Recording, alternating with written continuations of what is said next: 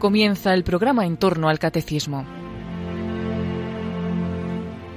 En el mes de septiembre realizábamos en Radio María unos programas especiales con obispos acerca del documento de la Conferencia Episcopal Española que salió hace unos meses titulado Jesucristo, Salvador del Hombre y Esperanza del Mundo. Para ello nos acompañaron dos obispos expertos en Cristología, Monseñor Demetrio Fernández, obispo de Córdoba, y Monseñor José Rico, obispo auxiliar de Getafe. Total fueron tres programas especiales dirigidos por el padre Luis Fernando de Prada, director de la emisora, que les vamos a ir ofreciendo en estos sábados. Hoy pueden escuchar el primero de ellos.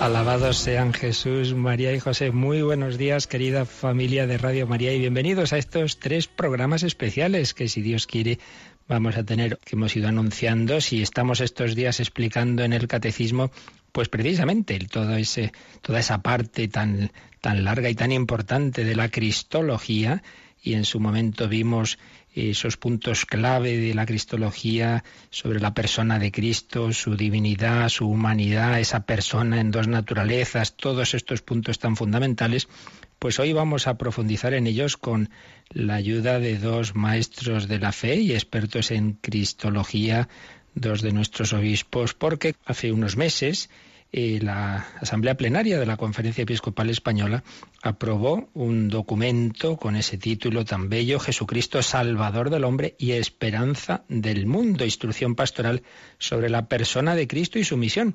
Por ello nos va a venir estupendamente para profundizar en todo lo que el catecismo nos ha ido enseñando y para darnos cuenta de que, bueno, esta, esta enseñanza de la Iglesia hoy, hoy día muchas veces es diluida o es atacada o incluso dentro de la Iglesia, por desgracia, a veces pues no la entendemos bien o, o nos dejamos contaminar por las ideologías dominantes y por ello, pues la Iglesia tiene esa obligación, esa obligación de, de anunciar y también de denunciar lo que puede hacer daño a la fe de, los sencillos. Y por eso este documento que se publicó, aunque, aunque se aprobó en abril, se publicó ya prácticamente en, el mes de julio, no pudimos en aquel momento profundizar en él y hemos por ello esperado a la vuelta del verano, de la JMJ, para, para tener estos programas especiales. Y en ellos, como os digo, tenemos dos obispos, los dos muy eh, estudiosos de la cristología, don Demetrio Fernández, actualmente obispo de Córdoba, fue precisamente mi profesor de cristología en el seminario de Toledo, porque él es sacerdote diocesano de Toledo que nació en Puente del Arzobispo el, el 15 de febrero de 1950 maestro de enseñanza primaria, licenciado en teología por la Gregoriana, doctor en teología posteriormente por la Salesiana y nombrado obispo de Tarazona en el 2004 y ha sido miembro de las comisiones episcopales para la doctrina de la fe y para la vida consagrada, de las relaciones interconfesionales, eh, actualmente de la Comisión Episcopal de Patrimonio Cultural. Pero bueno, estos son datos para situarnos, pero sobre todo pues a hombre enamorado de Jesucristo y que nos ha enseñado y nos sigue enseñando sobre su figura. Y luego don José Rico Pavés, nació el 9 de octubre de 1966, es el más joven de los que hoy estamos aquí en Antena en Granada. También estudió, estudió en Toledo y es licenciado en, teología eh, dogmática por la Gregoriana de Roma y, y doctor en teología patrística en el 98. Ha desarrollado su ministerio sacerdotal en Granada y en Toledo y, fue nombrado obispo auxiliar de Getafe por Benedicto XVI en julio de 2012 y ha sido mm, director del secretariado de la Comisión Episcopal para la Doctrina de la Fe, siendo, siendo sacerdote y, por ello pues es también una persona que nos puede ayudar mucho a entender este documento. Bueno, pues tenemos ya en antena a don Demetrio. Buenos días, don Demetrio. Buenos días, Luis Fernando. Bueno, don Demetrio, mm, dos palabritas sobre, sobre su relación con Jesucristo. No digo la de tipo personal, que ya presuponemos que es fundante, ¿verdad? Sino a nivel ya más de estudio. Eh, no tenemos mucho tiempo, pero aunque sea media palabra sobre esa tesis y sobre ese diálogo con Juan Pablo II, ya a punto de morir, ¿verdad? Sobre ese punto de su magisterio, si nos quiere contar un poquito. Pues sí, para mí ha sido, se lo decía ayer a los alumnos de Cristología en el Seminario de Córdoba, digo, ha sido una gracia grande de Dios que me haya puesto en esta tarea de explicar a los demás el misterio de Cristo.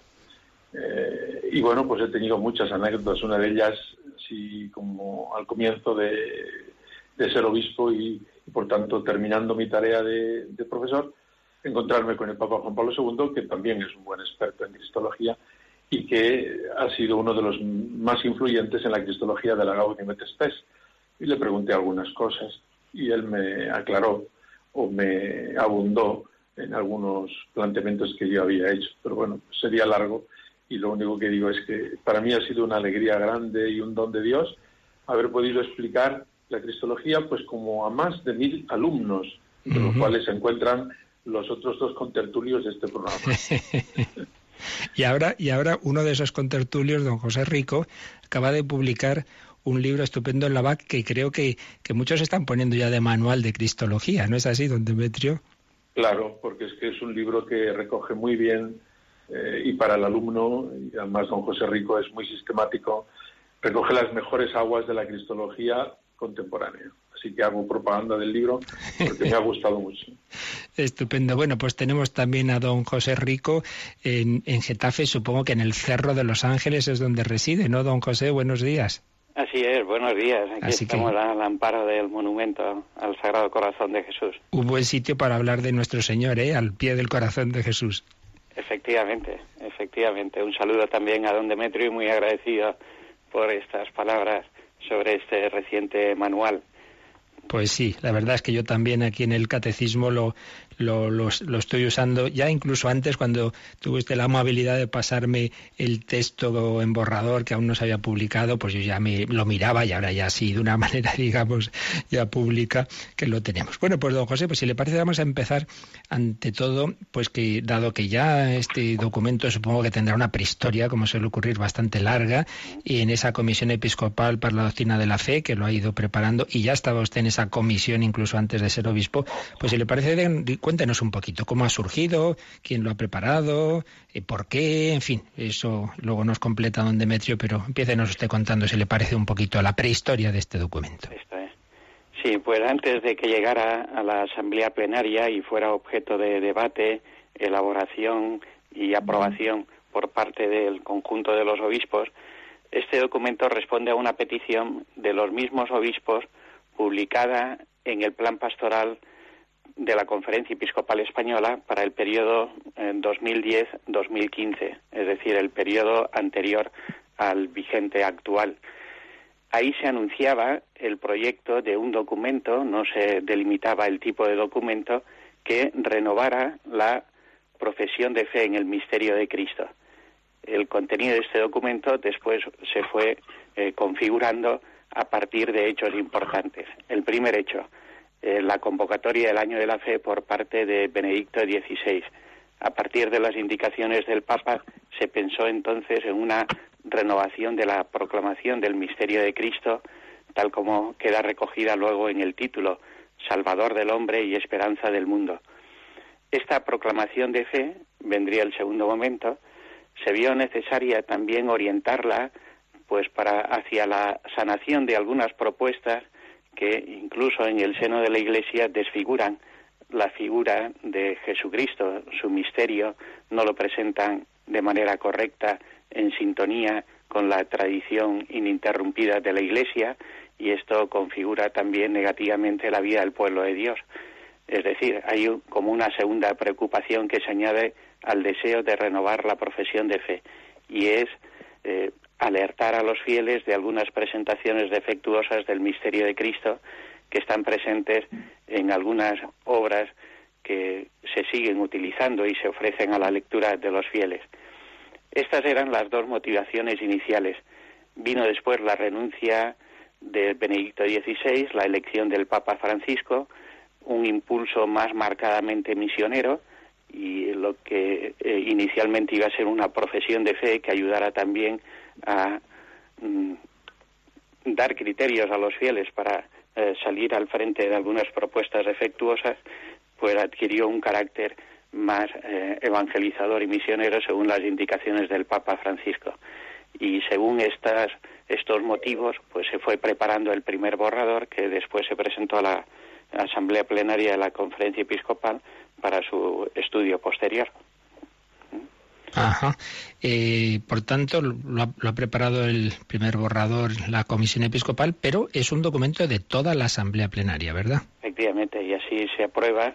Es decir, el procedimiento habitual se encarga una ponencia a alguna de las comisiones o se elige a un grupo de obispos para tratar un tema. Este, esta comisión, en este caso, era la de la doctrina de la fe y ha sido la encargada de preparar el borrador preparó primero unos esquemas que trabajó a nivel de comisión episcopal. En ese momento yo estaba de secretario, después yo pasé a la comisión de eh, enseñanza y catequesis, pero la comisión siguió reflexionando sobre los posibles esquemas del documento. En la fase final, la redacción última, pues ya ha estado eh, dirigida directamente por el presidente actual de la comisión, que es el obispo de Almería don Adolfo González Montes. Exacto. Muy bien, don Demetrio, yo le preguntaría, y nos ha explicado aquí don José un poquito el origen, el motivo, pero realmente hay quien dice, bueno, pero si ya sabemos quién es Jesucristo, es necesario eh, un documento como este en el momento actual. ¿Sigue habiendo esa contestación, esa, esa falta de fe en el misterio de Cristo como lo presenta la Iglesia? ¿Pasa esto en España? Bueno, yo creo que la primera tarea que tenemos los obispos es anunciar a Jesucristo y eso brota del amor a Jesucristo y de la tarea que Jesucristo nos ha encomendado. Por tanto, que los obispos hablen de Jesucristo en un documento como es este, bien articulado y que tiene en cuenta la situación en la que vivimos, pues es lo normal, lo ha hecho siempre a lo largo de toda la historia. Pero, como acaba de decir don José, evidentemente en este momento hay circunstancias nuevas. Por una parte, ese ímpetu misionero del Papa Francisco, eh, que nos dice claramente, y está tomado en este documento, eh, de cómo la primera motivación para evangelizar es el amor de Jesús que hemos recibido, esa experiencia de ser salvados por Él, que nos mueve a amarlo cada vez más. O sea que hay una motivación positiva, que es este anuncio misionero, y hay también unas circunstancias históricas en las que vivimos. A veces a Jesús pues se le presenta como un simple líder humano, o como un personaje histórico atractivo como pueda ser cualquier otro, mm. y nos llega al fondo de la realidad, es decir, el Hijo de Dios hecho hombre, Dios como su Padre y hombre como nosotros. Ese es el misterio y eso es lo que nos salva y lo que nos diviniza. Entonces hay que estar siempre atentos, no es solo cosa de este momento, sino de todos los momentos de la historia, pues como que el espíritu humano a veces eh, se desvía sin querer o queriendo como fruto del pecado hacia concepciones o consensos con la mentalidad o el pensamiento dominante. los obispos lo que tienen que hacer en el cumplimiento de su misión es anunciar de nuevo la frescura del Evangelio. ¿Y a quién, a quién va dirigido este documento? Va dirigido a, todos a todo el pueblo de Dios, lógicamente. Yo creo que, en primer lugar, a los mismos obispos sea, los obispos cuando leemos este documento nos sentimos retratados en la misión que se nos ha confiado. Va dirigido a los sacerdotes, eh, los 17.000 sacerdotes de España y luego para todos los que quieran del mundo mundial leer este documento, pues les hará mucho bien, porque es una síntesis muy bien hecha de mm. cómo ha de ser el anuncio de Jesucristo hoy. Y luego va dirigido a los catequistas, a las catequistas, que son miles y miles en toda España, a los padres de familia, a los jóvenes, a los grupos cristianos que quieren profundizar en su fe. Eh, lógicamente, un documento de este tipo no es para leer solo un tirón, pero sí que hay capítulos en los que se puede profundizar con la guía de alguna persona que vaya acompañando. A mí me parece que la lectura de este documento en este momento puede ser como una fuerte y profunda renovación de nuestra fe y nuestro amor a Jesucristo para poderlo anunciar a los hombres de nuestro tiempo. Estupendo. Muy bien, pues entonces, si le parece, don José, díganos ya un poquito, explíquenos la estructura, qué partes tiene y a qué problemas responde. Han hecho ya un poco alusión a ello, pero explíquenos más en concreto a qué ha querido responder este documento y con qué estructura lo, lo hace. Pues podríamos decir que tiene una estructura interna que responde como a tres grandes interrogantes que hoy se nos plantean en relación al misterio de Jesucristo. El primer gran interrogante es eh, ¿Es Jesucristo la palabra definitiva de Dios? En él tenemos la revelación última del misterio de Dios, de la verdad del hombre, del sentido de la historia y de la creación. Ese primer bloque podríamos titularlo así, Jesucristo y la revelación. A este bloque están dedicados los dos primeros capítulos del documento, el que tiene como título Anunciamos a Jesús, Hijo de Dios encarnado, revelador del origen y destino del ser humano, y el segundo capítulo, Jesucristo revela la verdad de Dios Padre, Hijo y Espíritu Santo. Hay un segundo bloque que responde a un interrogante que hoy nos resulta mucho más evidente en un contexto eh, plural en lo religioso y que tiene que ver con la salvación.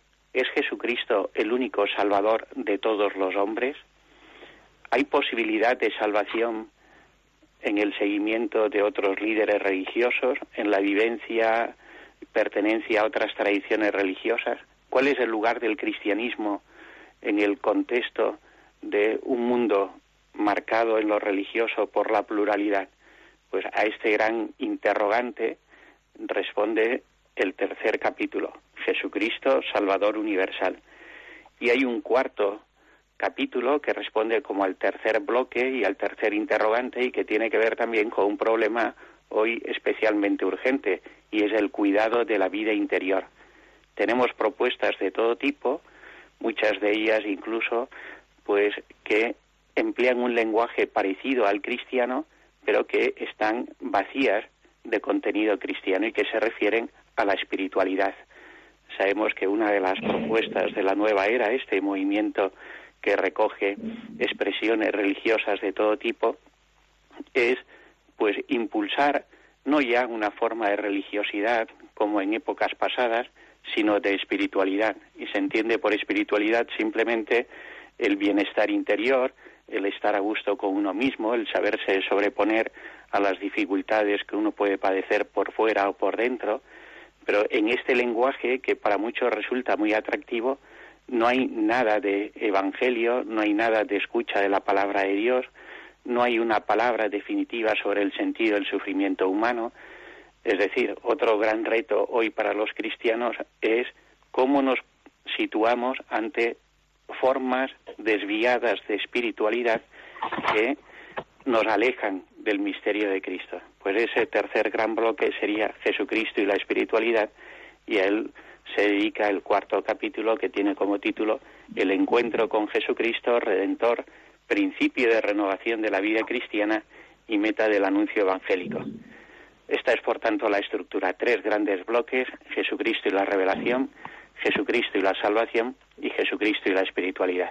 Muy, muy interesante porque vemos que desde esos aspectos tan, tan fundamentales de quién es Jesucristo hasta algo tan concreto y práctico, en efecto, como, como la oración, como, como la espiritualidad. Pues bueno, evidentemente aquí no, en tres programas no vamos a, a poder exponer todo el documento, pero sí, sin duda, las grandes ideas, las grandes claves del mismo. Por supuesto, invitamos a nuestros oyentes a leerlo, es muy fácil de, de conseguirlo, se puede adquirir en las tiendas religiosas, pero también en Internet, en la página web de la Conferencia Episcopal. Pues vamos a irlo presentando en estos días y vamos a empezar con ese primer gran bloque del que nos ha hablado don José, Jesucristo y la revelación. Esa primera parte anunciamos a Jesús, Hijo de Dios encarnado, revelador del origen y destino del ser humano. Cristo nos dice quién es Dios, Cristo nos dice quién es el hombre. Jesucristo revela la verdad del hombre, un punto muy querido a don Demetrio, porque está en esa famosa frase de Gaudium et Spes, Cristo revela al hombre, al propio hombre, que estudió a fondo. Así que le pedimos a don Demetrio que nos haga una presentación de esta primera parte del, documento. Sí, el documento parte de esa eh, antropología cristológica o de ese anuncio cristológico de Gaudium et Spes.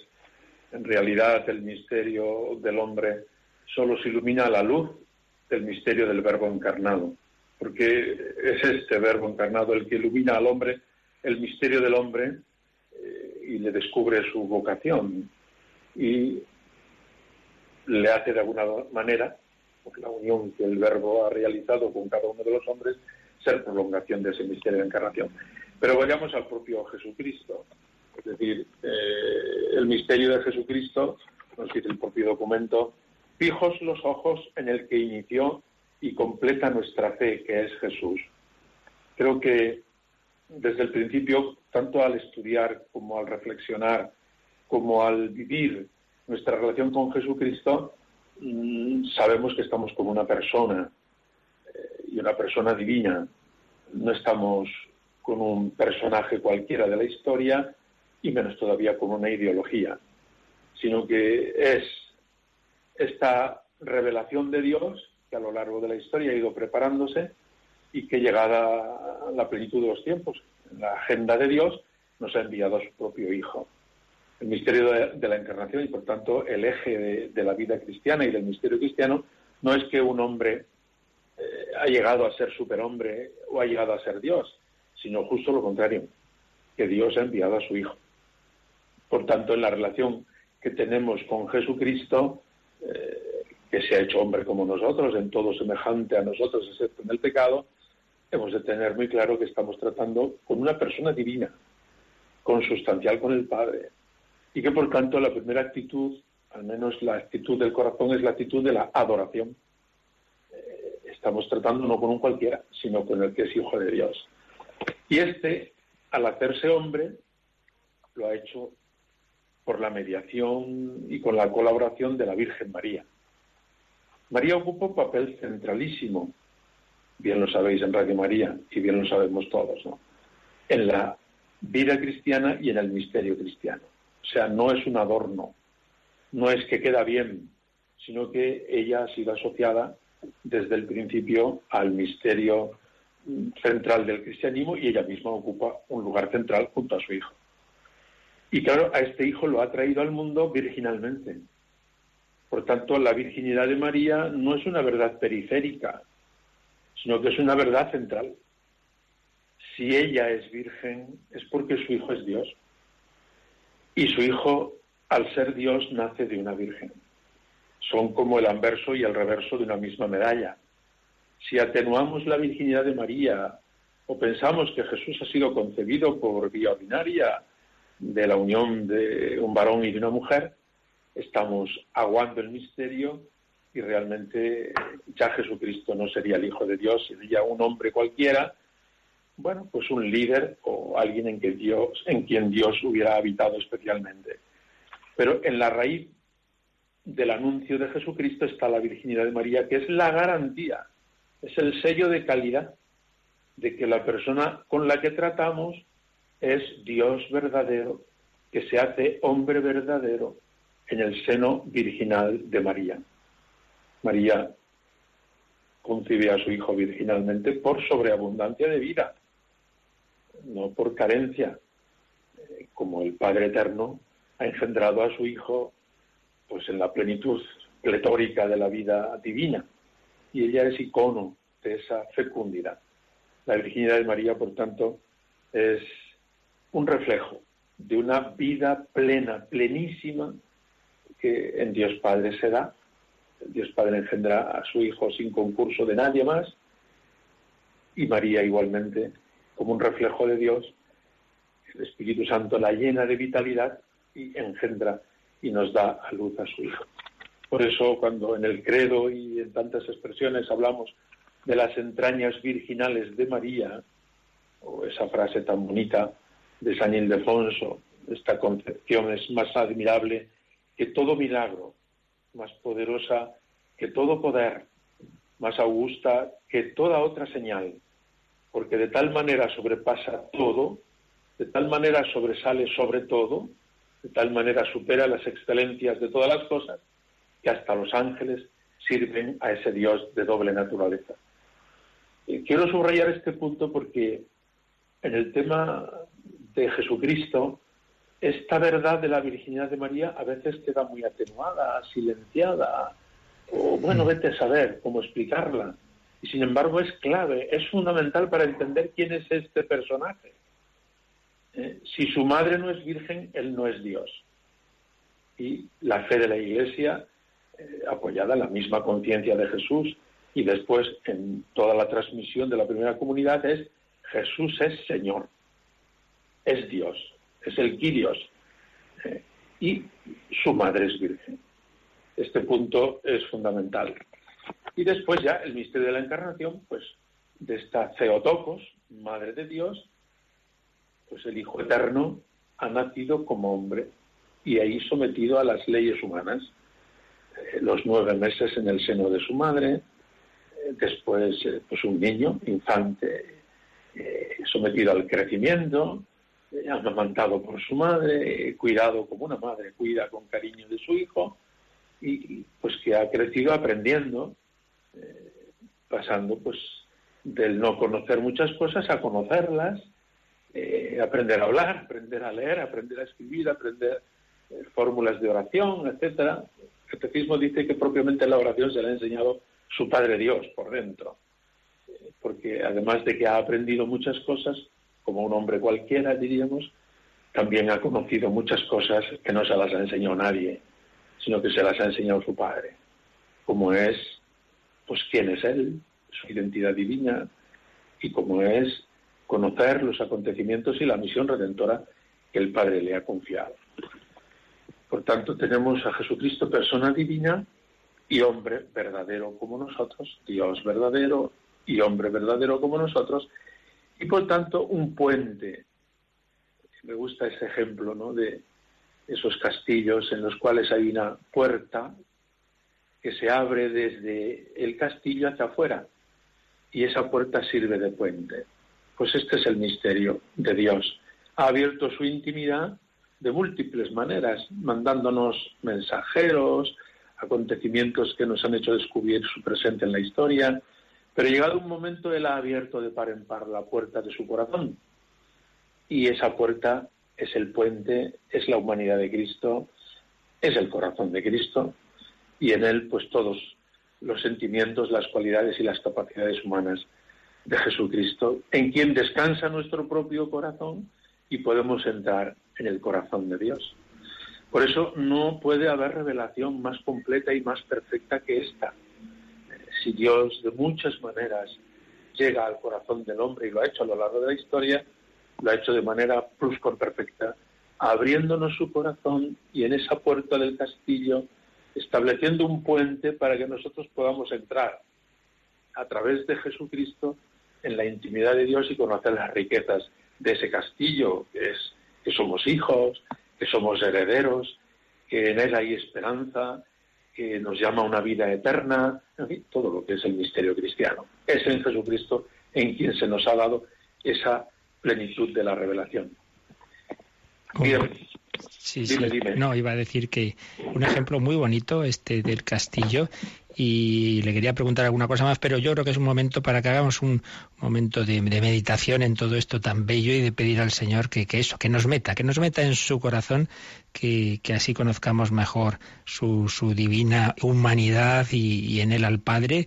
Y vamos a hacerlo si empezábamos con, esa, con ese cántico que atraviesa todas las JMJ. Vamos a recordar la, la inolvidable de Roma con el Emmanuel,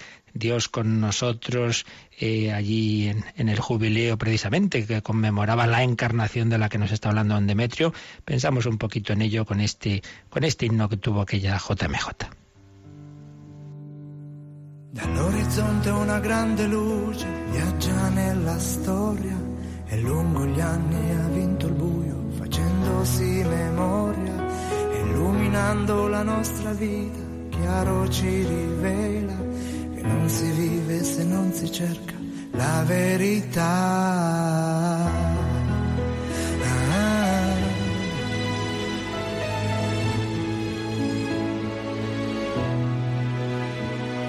Da mille strade arriviamo a Roma, sui passi della fede, sentiamo l'eco della parola che risuona ancora da queste mura, da questo cielo, per il mondo intero vivo oggi l'uomo vero, Cristo tra noi, siamo qui.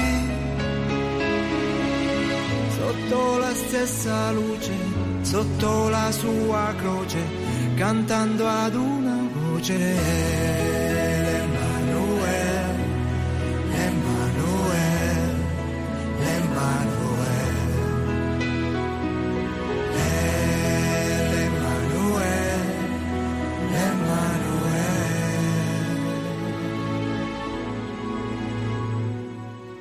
La città di chi ha versato il sangue per amore ed ha cambiato il vecchio mondo. Vogliamo ripartire, seguendo Cristo insieme a Pietro rinasce in noi la fede, parola viva che ci rinnova e cresce in noi. Siamo qui sotto la stessa luce, sotto la sua croce, cantando ad una voce.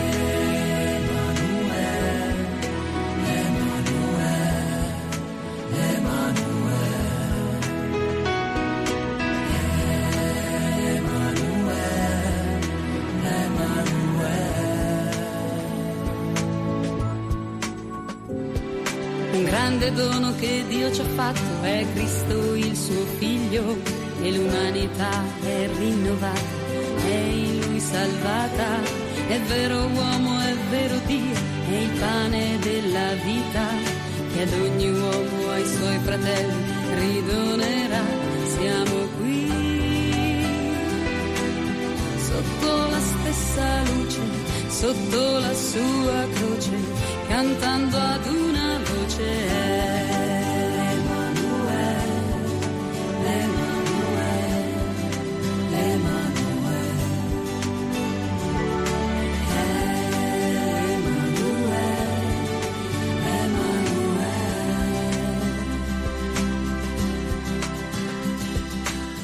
Morte uccisa, la vita ha vinto e Pasqua in tutto il mondo. Un vento soffia in ogni uomo, lo spirito fecondo che porta avanti nella storia la Chiesa sua sposa. Sotto lo sguardo di Maria, comunità, siamo qui. Sotto la stessa luce, sotto la sua croce cantando ad una voce.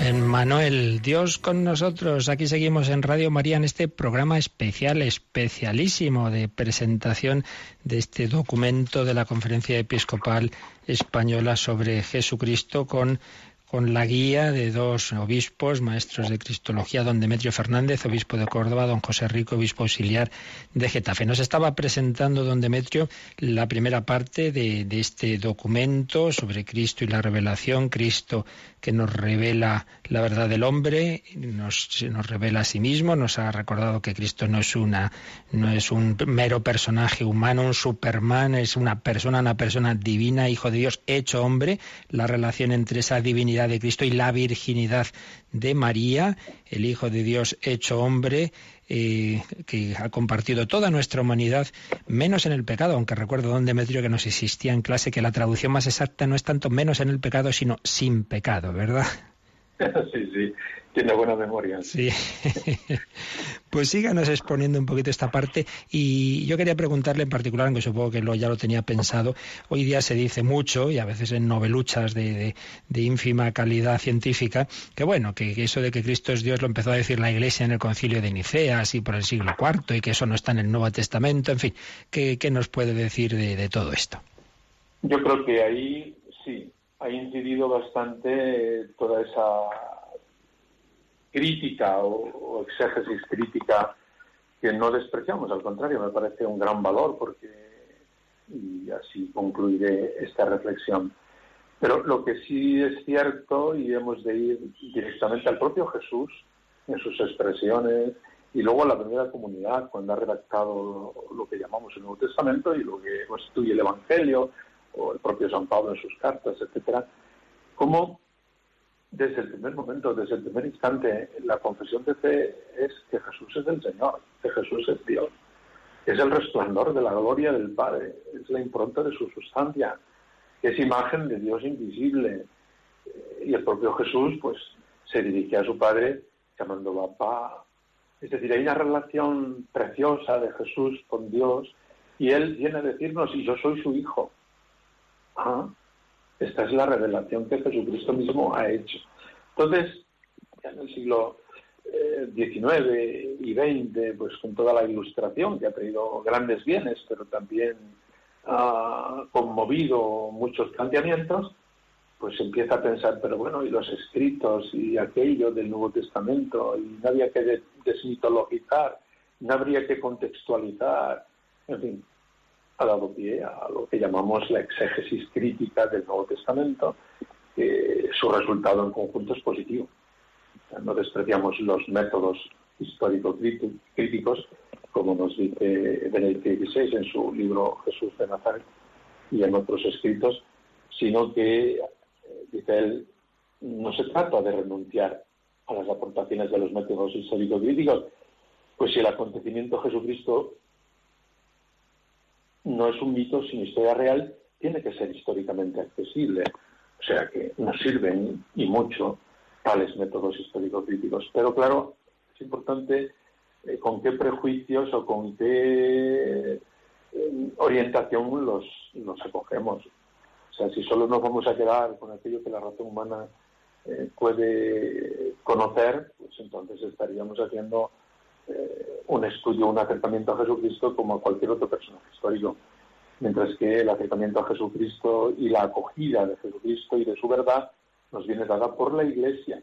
Es la Iglesia la que en su lectura, eh, desde el primer momento del acontecimiento de Cristo, de su muerte y de su resurrección, en la redacción de todo el Nuevo Testamento, es la Iglesia la que nos transmite esa fe. Evidentemente, se puede acoger o se puede rechazar, porque ahí está la libertad humana. Pero lo que no podemos hacer es luego, con el pretexto de la exégesis crítica, tomar lo que me conviene eh, y dejar lo que me convenga. No, no, hemos de aceptar la totalidad de la revelación, la totalidad del contenido del Nuevo Testamento y aplicando los métodos histórico-críticos, saber realmente que Jesús se ha manifestado como Dios. Jesús es Dios. Jesús sabe que es Dios. Y Jesús continuamente habla de ello. Esto es algo tan claro en el Evangelio es decir, que ha sido la comunidad la que ha ensalzado y ha divinizado a Jesús, pues hay que calificarlo de la primera herejía, el adopcionismo. Es decir, que un hombre ha sido adoptado por Dios. Eh, se reaccionó, dijo, no, no, aquí nosotros no estamos divinizando a nadie, estamos acogiendo al que como Dios se nos ha revelado en la historia, haciéndose hombre como nosotros. Pero claro, el pensamiento humano es estrecho entonces, después, ahora y siempre. Y a veces lo que queremos es constreñir el misterio a nuestro propio pensamiento. Claro, constriñendo el misterio a nuestro pensamiento racional, pues eh, asfixiamos el misterio, o mejor nos asfixiamos nosotros, porque no es así. Yo creo que hay que tener una mente muy abierta para coger el don de la revelación y ver que el propio Jesús se ha considerado y se ha presentado como el Hijo Eterno de Dios, consustancial al Padre de Yanifea, pero eso es una elaboración posterior de una realidad. Y es una elaboración posterior cuando Arrio ha querido encorsetar el misterio y casi asfixiarlo también. ¿eh? aquello de algunos autores que decían que lo fresco y lo original está en la escritura y luego a lo largo de la historia pues el dogma ha encorsetado y ha hecho perder esa frescura, pues es falso. La frescura de la revelación está en el Nuevo Testamento y en todo el Antiguo, claro, en la plenitud en el Nuevo Testamento. Y la historia del dogma lo que ha hecho ha sido salvaguardar esa frescura. Claro. O sea que hoy podemos entender el misterio cristiano en toda su plenitud gracias a la vigilancia permanente de la Iglesia, al servicio del magisterio, los concilios, el magisterio del sucesor de Pedro, etcétera, pero salvaguardando esa originalidad y esa frescura evangélica. Por tanto, sí a los métodos críticos, pero no a encerrar eh, la imagen de Jesús en aquello que solamente el, método histórico crítico nos pueda aportar, ¿no? Eh, pues porque eh, a partir de ahí se ha hecho como una división, el Jesús de la historia, el Cristo de la Fe, está detrás de todo esto Bullman. Sus aportaciones algunas son muy importantes y positivas, pero en conjunto pues ha sido demoledor, porque claro, si yo tengo que desmontar todo lo que hay en el Nuevo Testamento para adaptarlo y ahora explicarlo de otra manera, al final ya no me queda Jesucristo, no me queda nada del Nuevo Testamento. Creo que debemos acercarnos al Nuevo Testamento en actitud adorante, acoger al misterio que es Jesucristo vivo como una persona y los textos bíblicos pues tocarlos como oro en paño para poder extraer de ahí todo su contenido, como han hecho los mejores exegetas y hacen hoy los mejores teólogos, entre otros Benedicto XVI, cuando en su libro Jesús de Nazaret nos presenta pues eso, teniendo en cuenta todos los métodos histórico-críticos, pues nos, nos presenta un Jesús atrayente, vivo, que nos lleva a seguirle y que para nosotros es el sentido pleno de la vida. Otra de las dificultades es que vivimos en una cultura que arrincona a Dios en la vida privada y lo excluye del ámbito público. Es una cultura preponderantemente agnóstica. Claro, si queremos anunciar a este mundo nuestro la novedad, la riqueza, la belleza, el esplendor de Cristo que ilumina el misterio del hombre, pues claro, como que tenemos cerradas todas las ventanas. Y hay que, no sé, procurar entrar incluso en esa oscuridad en la que vive el hombre contemporáneo para que abra rendijas a la luz eh, y pueda dejarse iluminar por Dios, por Jesucristo, por el testimonio de los santos y de la Iglesia a lo largo de los siglos. De manera que no dejemos recluido en el ámbito de lo privado, porque si lo dejamos recluido en el ámbito de lo privado, la fe, eh, en este caso en Jesucristo, que es el centro de nuestra fe cristiana, pero también en todos los demás aspectos mm, que expresamos de la fe, si lo dejamos reducido al ámbito de lo privado, lo asfixiamos y se muere.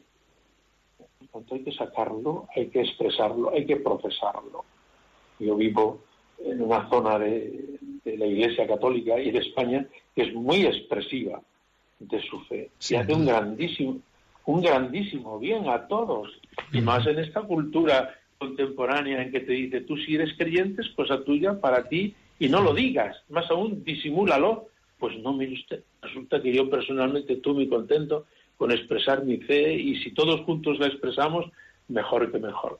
Creo que estos son peligros que hoy nos acechan y los obispos en este documento llaman la atención. Dicen, oye, que Jesucristo no solamente es algo de mi alma y de Él, no es algo que se resuelve solo en la intimidad de mi conciencia, sino que es algo que sí, ahí en lo más íntimo de mi conciencia, no presionamos a nadie, no faltaba más, y a nadie le imponemos la fe, pero cuando se ha dado en tu alma la chispa de la fe, saca esa luz y que todo el mundo quede iluminado, que aquí estamos a oscuras por todos lados. Se hace falta esta luz hoy más que nunca. Claro. Bien. Eso es lo que quieren decir los oídos ahí. Estupendo. Por eso el último apartado de esta primera parte, en efecto, es llevamos a todos el anuncio gozoso de Jesucristo, imposible de privatizar. Pues esta es la primera parte de este documento que nos ha presentado don Demetrio. Don José, si quiere añadir algo sobre esta primera parte y nos va introduciendo la segunda, aunque habrá que seguir mañana. Tenemos, gracias a Dios, tiempo en otros dos programas, pero eh, una un, primera alusión a esta primera parte que nos ha señalado don Demetrio, si quiere añadir algo, y nos va presentando, si le parece, la, la segunda parte. Sí, pues en relación a esta primera parte, quizás simplemente se puede añadir algo que mañana saldrá con más extensión y es lo que en la antigüedad clásica se llamó el argumento soteriológico.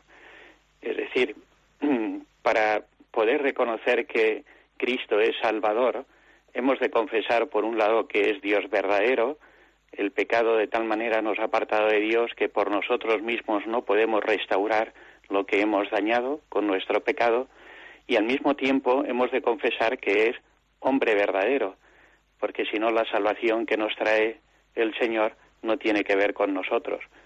Bueno, pues esta mm, constatación, Jesucristo, verdadero Dios, verdadero hombre, tiene directamente que ver pues con la verdad de la, de la propia salvación. Si eh, Jesucristo, si Jesús de Nazaret no es Dios como el Padre, no nos ha podido traer la salvación de Dios. Si Jesús de Nazaret no es hombre verdadero como nosotros, no nos ha podido salvar a nosotros. Bien, pues esto da paso a la segunda parte del documento que tiene como título Jesucristo revela la verdad de Dios, Padre, Hijo y Espíritu Santo. Una vez que confesamos que Jesucristo es el que esclarece la verdad de nuestra propia vocación, pues según el principio recogido en Gaudium et Spes, que ya ha comentado don Demetrio, Cristo revela el hombre al propio hombre, la verdad del hombre se esclarece a la luz del misterio del Verbo encarnado. Ahora se nos invita, todavía dentro de este primer gran, gran bloque, Jesucristo, plenitud de la revelación, a entrar en el misterio de Dios tal como Jesucristo nos lo desvela. Para ello hay una primera observación de enorme importancia en nuestros días y que tiene que ver ya con una cuestión, eh, diríamos, polémica. Una presentación insuficiente del misterio de Jesucristo o una presentación de Jesucristo en la que la divinidad eh, quedara solapada, ocultada o directamente negada, una presentación de Jesucristo simplemente como un creyente fiel, como un modelo del hombre que busca a Dios, por más que resulte atractivo a veces, porque nos podemos sentir identificados, eh, es tremendamente, tremendamente dañina. Eh, ¿Por qué? Porque niega la verdad de su misterio. Si no confesamos que Jesucristo es Dios como el Padre, no podemos reconocer que nos ha salvado.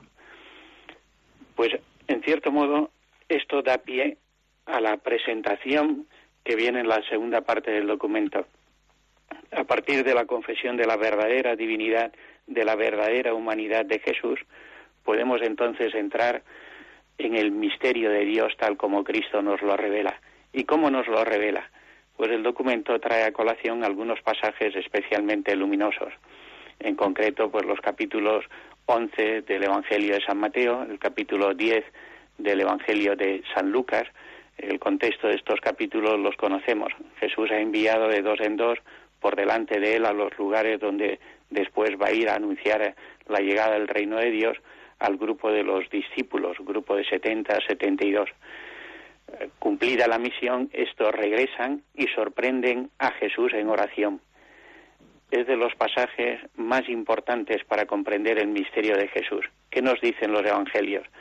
San Mateo comienza entonces, Jesús dijo, te doy gracias, Padre, porque has revelado estas cosas a la gente sencilla y humilde. ¿De qué habla Jesús en la oración?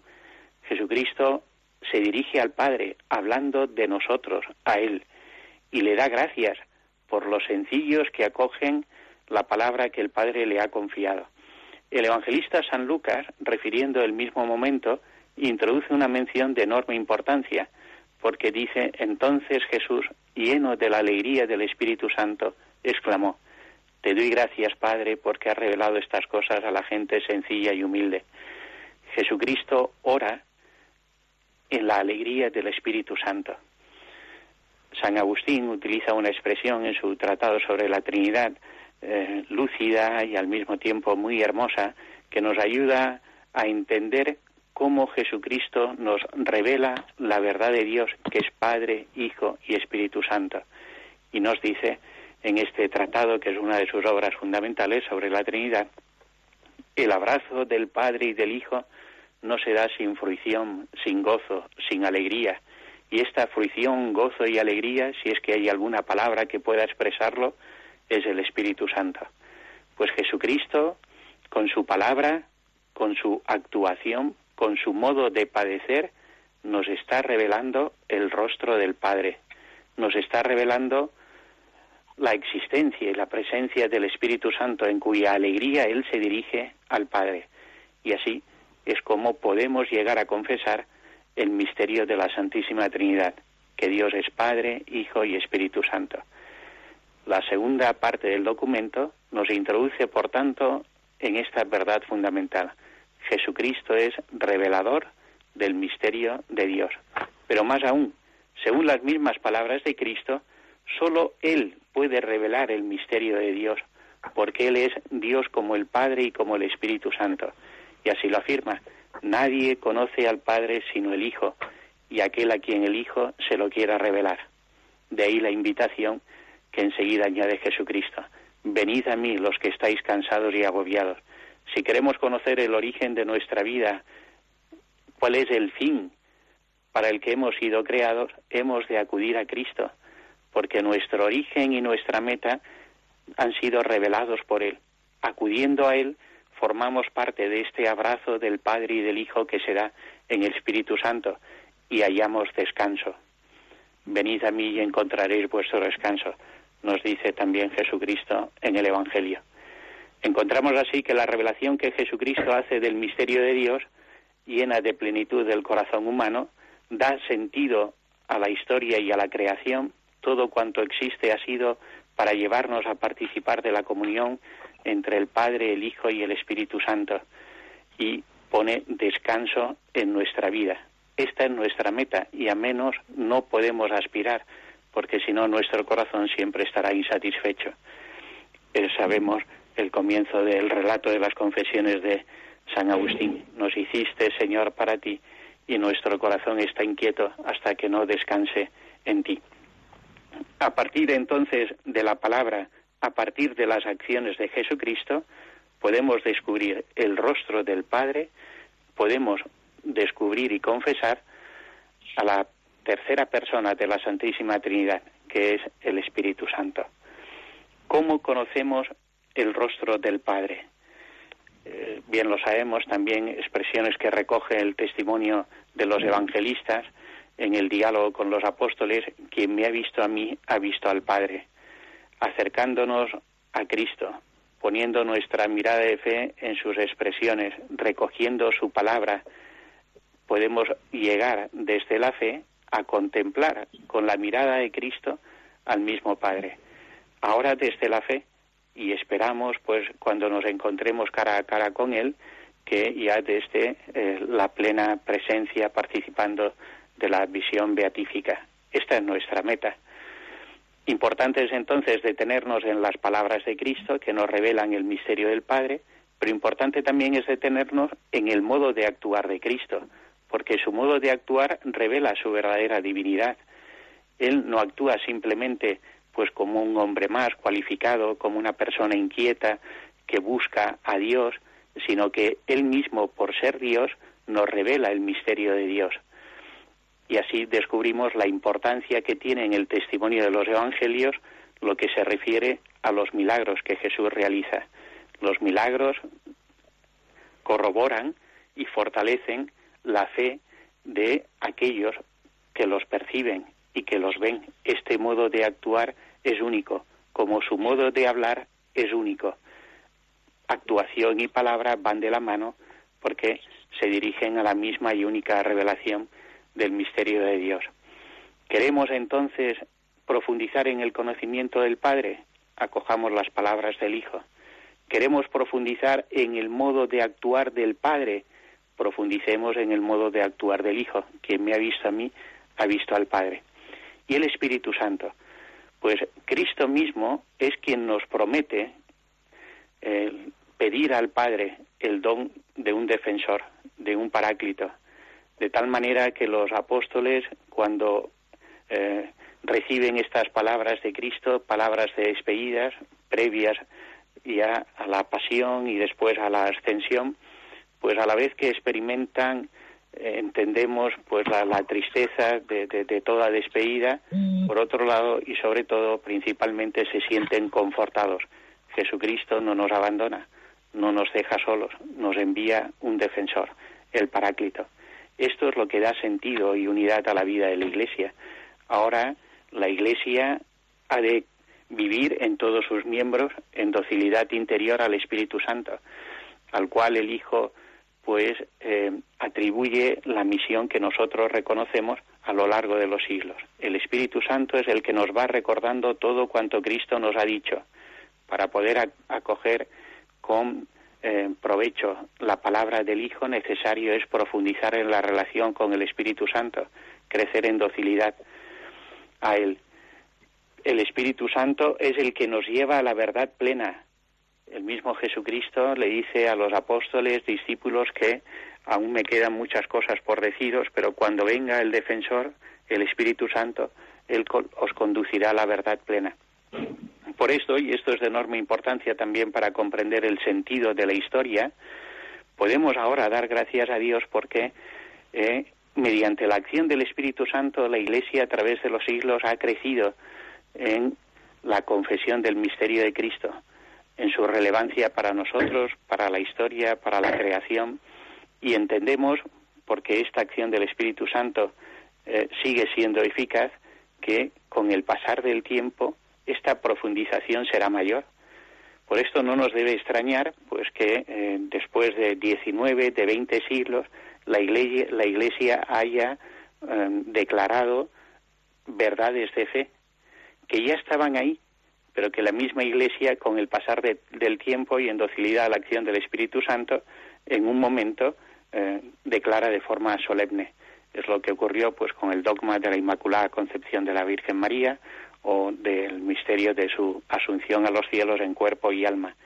No eran verdades añadidas a los evangelios, eran verdades de fe ya contenidas en cuanto Cristo confió a los apóstoles que la Iglesia, con el pasar de los siglos, en docilidad a la acción del Espíritu Santo, ha ido comprendiendo que estas verdades pertenecen al depósito de cuanto Cristo les confió.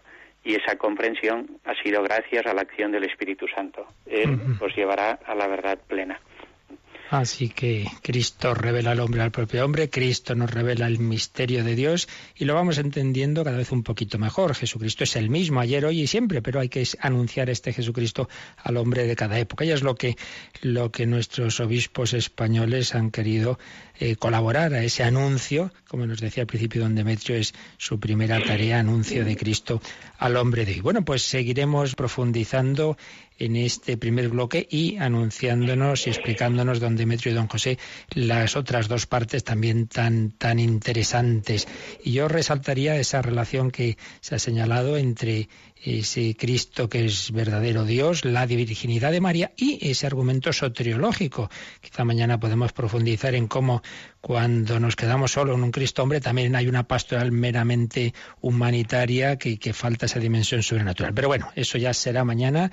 Eh, Cristo nos revela la Trinidad, pues en nombre de la Santísima Trinidad nos van a dar la bendición nuestros obispos, don Demetrio y don José, por razones técnicas, aunque nos la den los dos a la vez, pero por razones técnicas conviene que uno lleve la voz cantante y don Demetrio dice que sea don José que está ahí al pie del corazón de Jesús. Así que si les parece, pedimos la bendición agradeciendo mucho esta intervención en este programa de hoy. Estupendo, pues una bendición que se extiende a todos los oyentes de Radio María, de modo muy especial a los que están pasando por la prueba de la enfermedad, de la dificultad o del sufrimiento.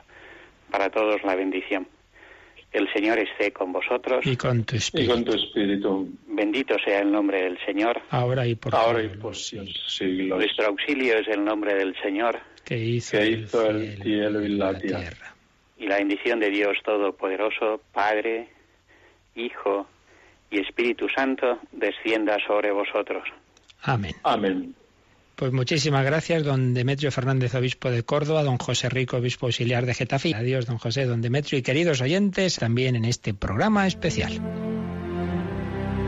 Así finaliza en Radio María en torno al catecismo. En este programa normalmente les ofrecemos la reposición de un programa o una conferencia que nos ayuda a profundizar en el tema que el padre Luis Fernando de Prada está tratando en su programa sobre el catecismo de la Iglesia Católica.